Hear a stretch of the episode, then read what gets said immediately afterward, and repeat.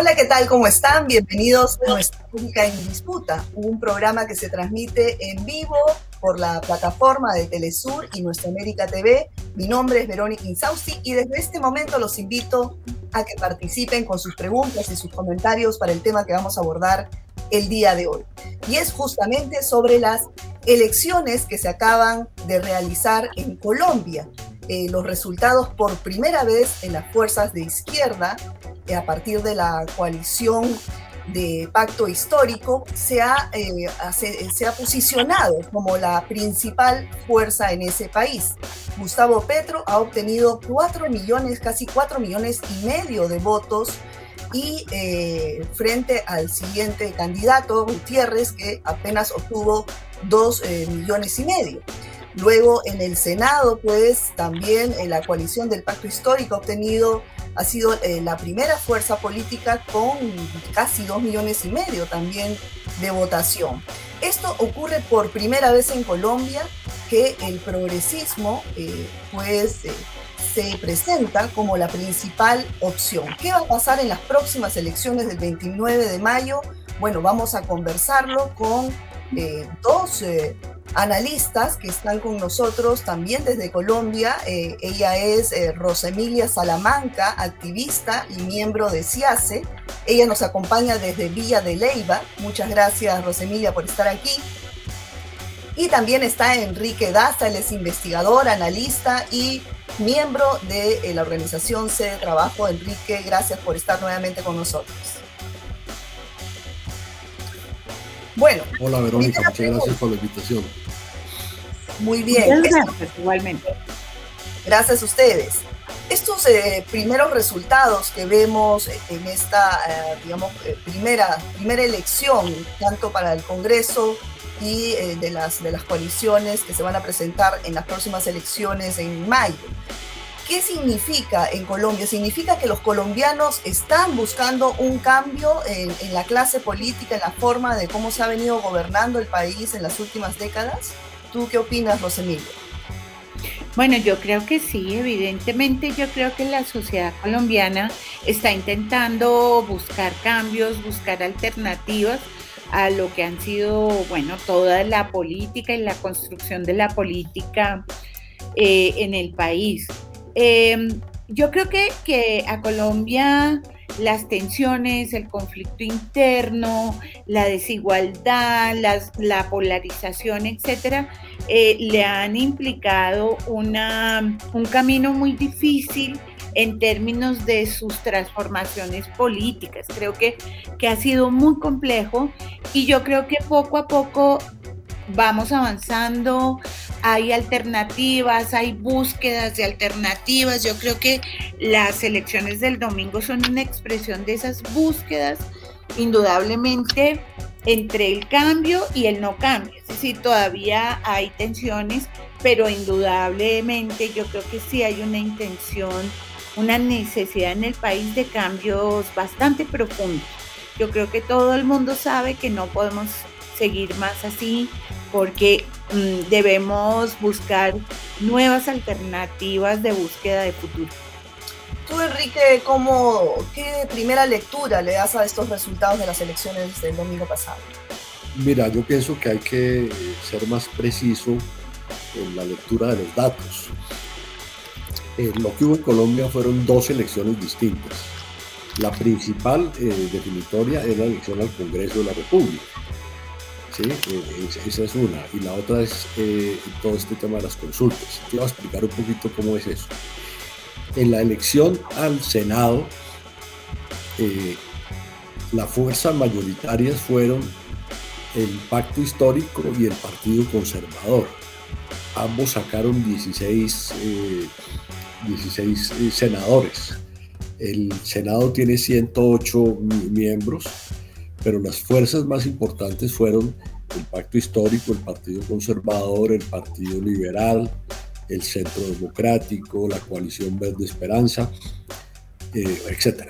Entonces, lo, que, primero que quiero decir es que en, el Senado no hay una mayoría eh, definida. Si nos ponemos a sumar cómo quedaran la correlación de fuerzas, los partidos que actualmente gobiernan sacaron mayoría. Eh, una mayoría, digamos, relativamente importante. Las fuerzas de oposición tienen entre, entre ellas más o menos 35, máximo 40 senadores. Eh, y, la, y, la, y, la, y, la, derecha, digamos, tiene 70. ¿sí? Entonces no se puede desde ese punto de vista decir que, que en, lo que se refiere a la composición de Senado haya una mayoría de la oposición. Ahora, sí hay un avance. De todas maneras, yo pienso que es, importante precisar que estamos en, en, un momento de transición, donde hay muchas definiciones que tomar. Incluso en el conteo de votos no hay claridad finalmente sobre cuántos quedaron de cada uno, y hay disputas y hay reclamos. Entonces, solamente, digamos, la semana entrante o a finales de esta se va a tener un resultado consolidado. En cuanto a la Cámara de Representantes, que es lo que se denomina en muchas partes la Cámara Baja, hay un resultado parecido. La fuerza mayoritaria fue el Partido Liberal que sacó 32 curules. ¿sí? El Partido Conservador sacó 25 y el Pacto Histórico 25. El Centro Democrático 16 y ahí de ahí para abajo. Eso también lo que significa es que en la Cámara de Representantes no tiene mayoría la oposición, tiene mayoría las fuerzas de la coalición que ha venido gobernando. Entonces, eh, yo creo que no se puede decir que desde el punto de vista del Congreso. Eh, hay una mayoría de la oposición o que ganó la izquierda, no, ganó la derecha. Lo que sucede es que lo que dice Rosamil es cierto.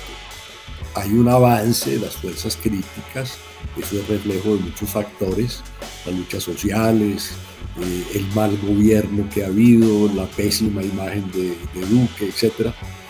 Y ese avance no es despreciable, pero no, no, no, no, no es una victoria de la oposición es un avance, es un avance de la oposición. Es, es un avance histórico para Colombia, ¿no? Sí, claro. Antes la izquierda o los, las organizaciones progresistas habían tenido tal representación en el Congreso. Ahora, para la presidencia... Yo quisiera eh, precisarte esto también. Otras elecciones distintas son las de las consultas. ¿sí? Ahí va, sí. Se enfrentaban tres bloques.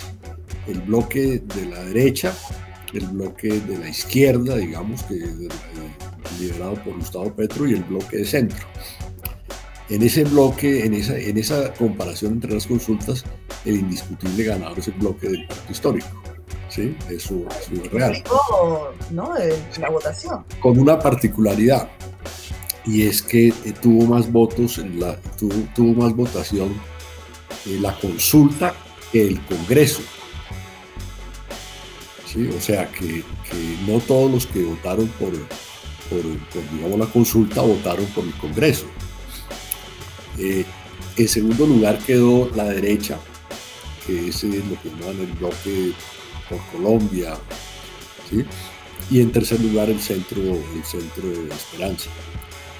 Eh, yo creo que en la consulta, la, consulta es una especie de primarias, lo que correspondería como las primarias en Estados Unidos en realidad no se estaba escogiendo presidente, se estaba escogiendo cuál consulta tenía más apoyo y dentro de cada consulta qué candidato tenía más apoyo. Eh, la consulta que más votos tuvo fue la del pacto histórico y dentro de esa consulta Petro, pero con un resultado muy importante de Francia Márquez, que era un resultado completamente eh, imprevisto por todos los analistas. Francia Márquez, una líder pues afro tuvo una votación muy significativa, muy importante, más allá de cualquier cálculo político que le que presagia, digamos que refleja un poco lo que decía Rosamilia, que hay, que hay nuevos sectores sociales que están incursionando en la vida política del país con mayor dinamismo. Y, eh, pero para terminar te digo esto, en las elecciones presidenciales pasadas votaron 18 millones de personas para ganar esas elecciones hay que tener más o menos 10 millones de votos. Entonces el, reto es cómo se van a convertir estos votos de cada coalición en 10 millones de votos. Eso depende mucho de, de, variables que no podemos en este momento analizar, que son, por ejemplo, qué alianzas se hagan, qué, vicepresidente se nombre. O sea, ese es, ese es eh, o sea, estamos en un escenario muy abierto en el cual no hay, no hay posibilidad de hacer como un diagnóstico definitivo ¿sí? y decir, bueno, ganó la izquierda o la derecha, lo que sea. O sea, estamos, estamos, muy lejos todavía de, de saber quiénes podrían estar en la punta, aunque si las elecciones fuesen mañana, pues sería una competencia entre Petro y Gutiérrez, ¿no? Ahora, eh, ya el candidato de Uribe, por ejemplo, ha apoyado, ha salido a apoyar a Gutiérrez, ¿no? Y ya empiezan algunos candidatos con menos opciones, los de centro, por ejemplo, a, ver a qué candidato van a, apoyar. ¿Tú qué opinas, eh, Rosa? ¿Crees que Gustavo Petro pueda tener opciones de llegar a la presidencia en Colombia en primera vuelta, como él, él dice que va a apuntar a ganar en primera vuelta, ¿no? ¿Qué tantas opciones eh, crees que tenga? Bueno, yo, yo creo que el momento es complejo, yo no creo que sea, yo no creo que sea tan fácil que llegue en primera vuelta, realmente. Yo creo que lo que plantea Enrique para ganar en primera vuelta necesita una votación impresionante. Eh, y las elecciones que acaban de pasar, como se ha planteado, son para Senado y Cámara, la gente aquí eh, vota muy distinto para Senado y Cámara y muy distinto para presidencia. Yo no sé si eso pasa en todos los países, pero aquí radicalmente eh, eh, son completamente diferentes. Em, yo creo que en este momento todo el mundo se está eh, está cuestionándose las alianzas, cómo se van a dar las alianzas. En, los últimos dos días yo no sé cuántas reuniones ha habido y ahí hay partidos que tuvieron una votación importante. Por ejemplo, no hay que olvidar el Partido Liberal. El Partido Liberal, que es un partido que, todo el mundo consideraba que no iba a tener una actuación importante, tuvo una actuación muy importante, tanto que varios analistas dicen que depende cuál sea la negociación de los distintos bloques con el liberalismo y ahí hay muchas discusiones de por medio porque ahí hay de todo, digamos, en el liberalismo. Hay gente que cuestiona el liberalismo de una manera muy fuerte por sus nexos con el clientelismo, con sus nexos con, la, con todas las maquinarias políticas y otros que dicen que no se van a, a, hacer alianzas con sectores de ese tipo y otros que dicen sí, es decir, aquí tenemos que hacer alianzas o no vamos a poder tener una votación que nos lleve al poder. Entonces, yo creo que en primera vuelta, no sé si eso alcance, porque otro fenómeno que también hay en Colombia es la abstención. Puede que haya habido mucha abstención en esto particular, pero también en general en las votaciones hay abstención. Sin embargo, eh, ante la visión, digamos, de la izquierda y de la derecha, las fuerzas también se empiezan a mover y, empiezan a aparecer todo lo que son los discursos polarizantes, las fake news, las competencias, la, y, y, bueno, a instalarse los miedos, ¿no? Entonces, creo que eso también va a ser bastante determinante en las próximas elecciones. Yo veo difícil que, que no haya una segunda vuelta.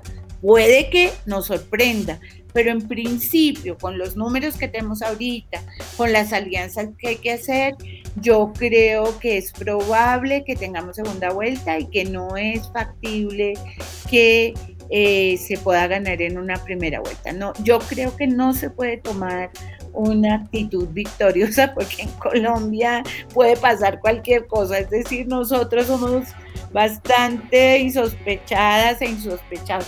Yo quería referirme, Verónica, si me permites, un momentico al fenómeno de Francia Márquez que nombró Enrique.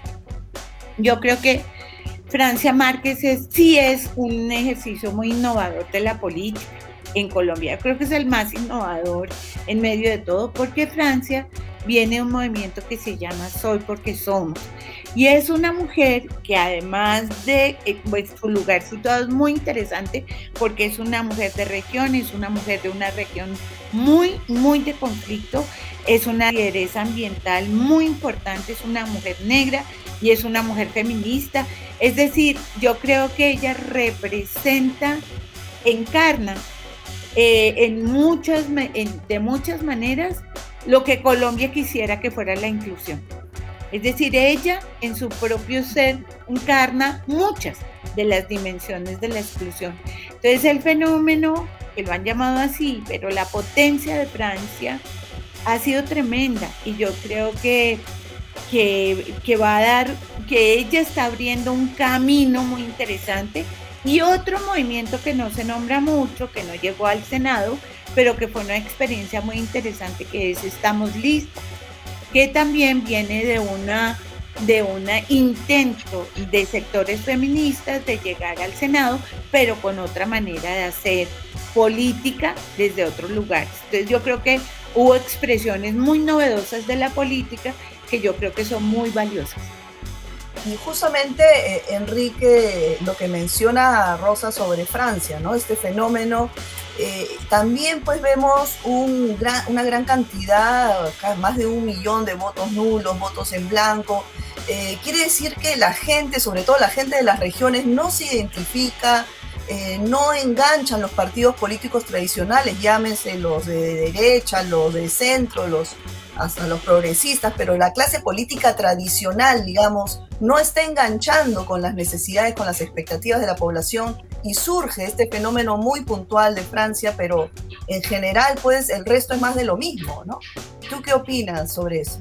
yo algo, precisar algunas cositas eh, sobre, la, sobre la primera vuelta.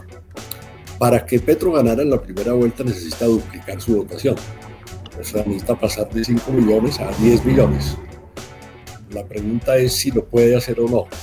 Eso no depende pues, de sus buenas de su buena voluntad, sino depende de una serie de variables que es con quién hace las alianzas. Entonces, si él se alía con el Partido Liberal, es posible que consiga unos votos más, pero también es posible que pierda otros. Mm. Entonces, eh, yo creo que en ese sentido no va a haber eh, eh, victoria en la primera vuelta de Petro. La otra pregunta sería si es posible que se remonte la coalición de centro a los 10 millones de votos. Eso es imposible totalmente, pero podría aumentar porque ya pasan las elecciones pasadas. Petro tenía en las elecciones pasadas el 26% de la votación y ascendió hasta lograr 8 millones de votos. O sea, el, cambio entre la primera y la segunda vuelta pues fue brutal en el aumento de Petro. O sea, no es un fenómeno tan exótico que un, partido relativamente pequeño, una coalición, por unas circunstancias políticas, crezca. Y el tercer factor que hay que tener en cuenta es si la derecha logra unirse o no. ¿Sí? Eh, por lo que hay hasta el momento, todo indica que el candidato unido del unionismo y cambio radical, etcétera, es, es eh, Federico Gutiérrez.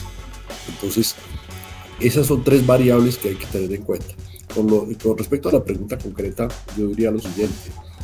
Es evidente que la clase política está muy desgastada, el uribismo está en su peor momento, el gobierno de Duque ha sido uno de los peores gobiernos de la historia de Colombia, es una persona desacreditada con el 10% de, de favorabilidad en la opinión pública, cosa que nunca se ha visto en la historia de Colombia desde que hay encuestas. O sea, es, un pésimo gobierno.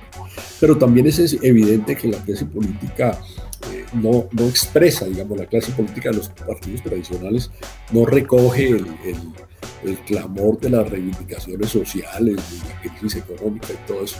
Pero no hay que subestimar el, el peso que puede tener temas como la seguridad. ¿sí? Eh, y el orden público y todo eso.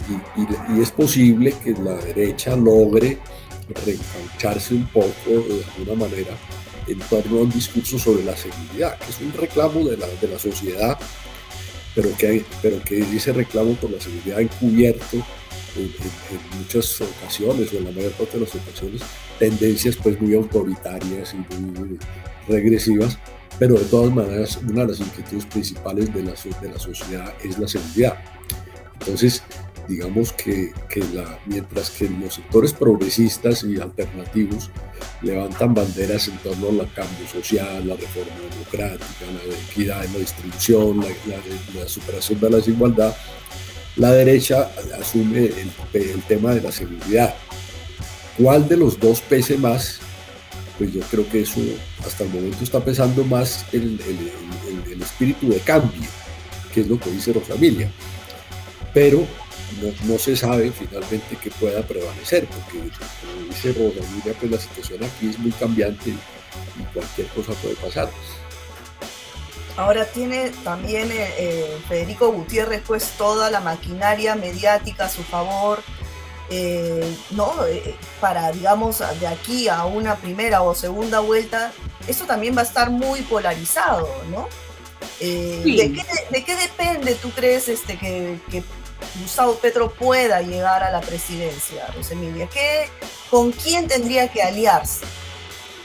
Uy, no, esa es una pregunta dificilísima porque, bueno, Dios mío, eh, es, muy compleja, es muy compleja porque yo creo que quienes, los tres candidatos que están ahorita, les va a tocar aliarse. El problema es, es muy difícil con quienes porque eh, los sectores que están ávidos de alianza o que podrían significar cambio frente a la correlación de fuerzas en alianza, son sectores bastante discutidos, como lo que presentaba frente al Partido Liberal, ¿no? Y el otro que también se ha presentado es cómo seducir a mucha gente que no vota o que estuvo, estuvo expectante. Esa es la otra alternativa.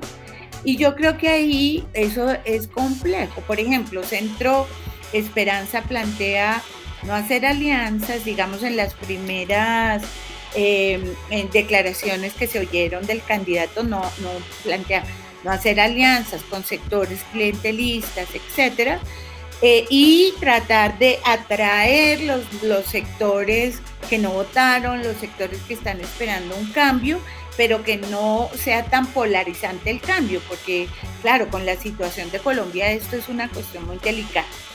Ahora, eh, en ese escenario de miedo que describía Enrique, hay muchos temas que son miedos, y no solamente el tema de la seguridad, sino el tema de la economía. Yo creo que ahí esas dos discusiones son muy importantes porque si bien la seguridad, yo creo que habría que hablar sobre el tema ampliado de la seguridad. Es decir, el tema de la seguridad como seguridad económica y el tema de la seguridad como seguridad física. Y ahí esas dos cosas no necesitan... Hoy, por ejemplo, había un debate muy serio sobre el tema de las pensiones, porque un poco dentro de las propuestas de izquierda está eh, cómo lograr que las pensiones sean parte de las pensiones que maneja el Estado y no los fondos privados y al mismo tiempo eso causa una discusión que no pone de fondo los puntos sobre la, los fondos privados, sino que le pone palabras como la expropiación de la individualidad. Entonces, en esos discursos la cuestión empieza a ser muy compleja. Em, hay mucho discurso de, la expropiación económica, de que no se va a apoyar la empresa, etc. Eso fomenta el, miedo. Y, y, por el otro lado, yo creo que desde eh, las opciones de derecha, la gente está también muy temerosa de que haya un ejercicio de seguridad que es fundamentalmente militar. Y entonces el país está agotado de la seguridad militar, basada en el militarismo, sin otras opciones, sabiendo que, por ejemplo, eh, necesitamos también terminar procesos de negociación para tener una paz completa o necesitamos procesos de entender que para lograr seguridad se necesitan prevenir más que eh, lograr eh, después eh, actos remediales, ¿no? Que casi todos son muy militares. Entonces ahí hay unas discusiones muy de fondo del futuro del país que están, que son muy delicadas en este momento. Entonces yo creo que como estamos diciendo, estamos un momento, en un momento de incertidumbre. No, no, no, yo creo que nadie puede cantar victoria en este momento. Nadie. Eso, eso sería el peor error, porque yo sí creo que hay que seguir construyendo de cara a la expectativa ciudadana y tomando muy en consideración que la gente está muy asustada, muy asustada de lo que pueda pasar de muchos lugares. Yo creo que Centro Esperanza fue o ha sido un lugar muy interesante también, porque era un lugar que podía poner una dimensión ética, una dimensión de transición. Muy desafortunadamente sus discusiones internas pues le bajaron como esa posibilidad. Ahí habría una posibilidad si logran salir de las discusiones interpersonales y logran plantear una cosa de gobierno de transición, de, mirada mucho más amplia. Pero yo creo que en este momento sí hay muchísima incertidumbre. Bueno, no hay nada dicho todavía, ¿no? Y quedan dos meses de, campaña y vamos a ver qué alianzas hace cada uno, ¿no? Ahora, la tendencia en Latinoamérica es justamente que asuman gobiernos progresistas, ¿no? Hemos visto los casos de Costa Rica, en Chile, en, diversos, en Honduras, eh, perdón, en, Bolivia, bueno, ha regresado eh, el gobierno. en, fin, hay una serie de, tendencias de que los gobiernos progresistas regresan, ¿no? ¿Tú qué opinas, Enrique? Eh, es paradójico que Colombia nunca ha estado en esa tendencia. Sí, eh, eh, cuando hubo la oleada de los primeros gobiernos progresistas en, los, a finales del 90 y comienzos del, 2000, Colombia no formó parte de esa, de esa tendencia. Todo lo contrario, ¿sí? Colombia iba a, a, contrapelo. ¿sí? Entonces yo, lo que creo es que uno no puede como si fuera una tendencia global, etcétera, sino que cada país tiene sus particularidades. Pero en el caso de Colombia, yo pienso que hay particularidades adicionales. Uno, el tema de la violencia. Todo este problema de la guerra y la paz, etcétera, es una cosa que ha influido mucho en la vida política del país. Entonces, eso ha alterado eh, lo que podría denominarse una especie de, tendencia general. Y otro, la relación con Estados Unidos. Y Colombia es un socio pues, de Estados Unidos preferido. Estados Unidos está muy pendiente de qué pasa en Colombia, eh, y, los gobiernos últimos han, dado, han dado muestra de ser, pues, de querer ser como el, mejor amigo de Estados Unidos en la región e incluso jugar un papel geopolítico de, de, portavoz o de agente de Estados Unidos para todo el continente.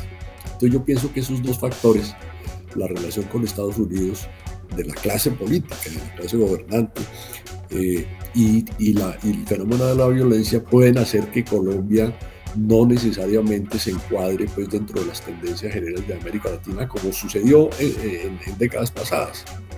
Ojalá que eso no fuera así. Ojalá que, el tema de la violencia se redujera, se lograra a través de negociaciones pues, resolver, etc. Y ojalá que los gobernantes colombianos tuvieran pues la, la capacidad de mantener alguna autonomía ¿sí? Como ha, habido gobiernos de, democráticos que, que, mantienen algún tipo de relación con Estados Unidos pues, positiva, por ejemplo, como Andrés Manuel López Obrador, que, no se enfrenta pues, radicalmente con Estados Unidos, pero al mismo tiempo busca espacios de autonomía. Eh, eh, de eso en Colombia no, no, no, abunda. En Colombia no, no existen prácticamente sectores eh, de la clase política que, en realidad reivindiquen o busquen algún nivel de autonomía, por ejemplo, buscando eh, diversificar las relaciones internacionales, eh, propugnar por un mundo multipolar. ¿sí? No, aquí, los, aquí la clase política es una clase abyectamente pro-norteamericana. Así es. Bueno, lamentablemente se nos acabó el tiempo. Muchísimas gracias Enrique, Emilia por participar en el programa. Nosotros vamos a hacer seguimiento al tema Colombia y esperamos volver a tenerlos con nosotros. Bueno, muchas gracias. gracias. Hasta luego. Chao, gracias. por la invitación. Hasta luego. Chao. Bueno amigos, esto ha sido todo por hoy. Cuídense, nos vemos en una próxima emisión de Nuestra América en Disputa. Chao.